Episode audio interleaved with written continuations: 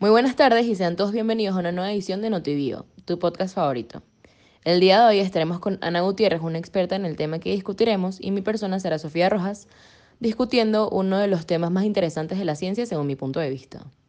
Se trata de la evolución de la raza humana, específicamente la evolución social del lenguaje, la agricultura y el sexo. Recuerden que pueden seguirnos en todas las redes sociales como Instagram y, Twitter en arroba notibiospodcast y en Facebook como notibios. También los invito a encontrar los episodios anteriores del podcast en Spotify y YouTube y mm, donde nos podrán encontrar como notibios en ambas plataformas. Y sin más que decir, empecemos. Y bueno, como una pequeña introducción al tema, sabemos que el nombre de nuestra especie, eh, la del ser humano actual, es la del Homo sapiens. Y es, el, y es que el ser humano actual no ha salido de la nada ya que somos eh, uno más de los diferentes productos de la evolución que han tenido la suerte de sobrevivir.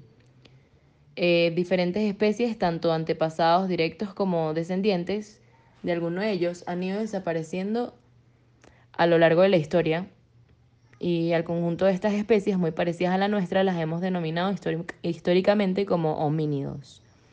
Entonces, cuéntanos, Ana, ¿cuáles crees que han sido los homínidos más, más representativos? Bueno, primero que todo, gracias por invitarme el día de hoy a este segmento del programa. Es un gran honor. Y con respecto a la pregunta, entre algunos de los homínidos más representativos están el Ardipithecus ramidus, la cual es la especie más antigua, caminaba sobre sus piernas, pero con gran dificultad, dimorfismo sexual en que los machos eran más grandes que las hembras. Luego se encuentra el Australopithecus, anamensis, el cual se considera la evolución de los Artipithecus. No obstante, poseía características aún muy semejantes a la de los simios. Es importante resaltar que en cuanto a su alimentación, el esmante de su dentición hace pensar que no era únicamente de fruta, sino que posiblemente fuera omnívoro. El Australopithecus afarensis, el cual su capacidad craneal aumentaba con respecto a sus antepasados.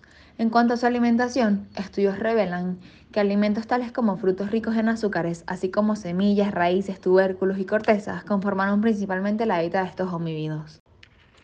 Y bueno, para resumir un poco, el último que mencionaré es el Homo neanderthalensis, la última especie homívida que se extinguió, desconociendo aún los motivos exactos, y eso que convivió y compartió espacio con el ser humano actual durante mucho tiempo.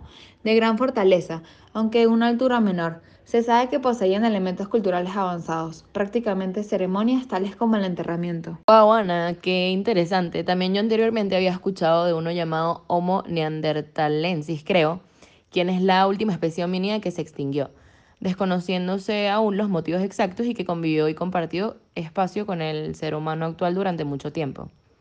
Eh, se sabe que era de gran fortaleza física, aunque de una altura menor, y poseían elementos culturales avanzados, eh, practicando ceremonias tales como el entretenimiento. Ahora, Ana, háblanos un poco sobre la evolución social. Bueno, el evolucionismo social fue la primera teoría científica en el área de la antropología y buscaba interpretar los cambios sociales y explicar la evolución de las sociedades. Básicamente las sociedades evolucionan dando pequeños pasos hacia la complejidad, a partir del análisis de dicho árbol, los investigadores concluyen que las culturas evolucionaron hacia una mayor complejidad siguiendo lentos procesos por fases y hacia una menor complejidad dando pasos más radicales. Wow, Ana, en serio qué interesante. Sabes que en estos días eh, también tuve la oportunidad de leer sobre la evolución del lenguaje. Em, la importancia del lenguaje es innegable claramente, ya que es la base de la comunicación del ser humano, nos permite expresarnos y comprender a los demás y dependiendo de cómo lo utilicemos vamos a construir e interpretar el mundo de manera diferente. Las lenguas cambian generalmente muy lentamente y a veces muy rápidamente. Una razón obvia es la interacción con otras lenguas. Sí, eso es correcto, Sara Sofía. También tenemos el inicio de la agricultura, que se encuentra en el periodo neolítico, cuando la economía de las sociedades humanas evolucionó desde la recolección, la caza, la pesca, a la agricultura y la ganadería. Las primeras plantas cultivadas, si no me equivoco, fueron el trigo y la cebada. En la actualidad más reciente se practican cultivos sin suelo agrícola, cultivos hidropónicos, en invernaderos e interiores de crecimiento en altura, a lo que se conoce como vertical farming.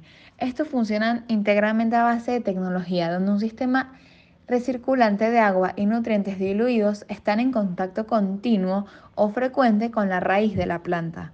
Bueno, Ana Paula, eh, también con respecto a la evolución del sexo, sabemos que la reproducción sexual comenzó hace al menos unos 1.200 millones de años, mucho antes de que apareciera la primera forma de vida multicelular en la Tierra. Eh, cuando los primeros organismos unicelulares se reprodujeron, simplemente duplicaron su ADN o ARN, una forma más simple del ácido nucleico con instrucciones genéticas, y se dividieron entre dos células idénticas.